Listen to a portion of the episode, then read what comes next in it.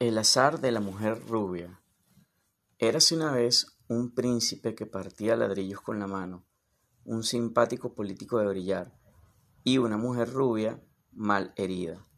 Con ellos, la historia formó un triángulo dentro del cual echó los dados al azar, principio y final de este relato.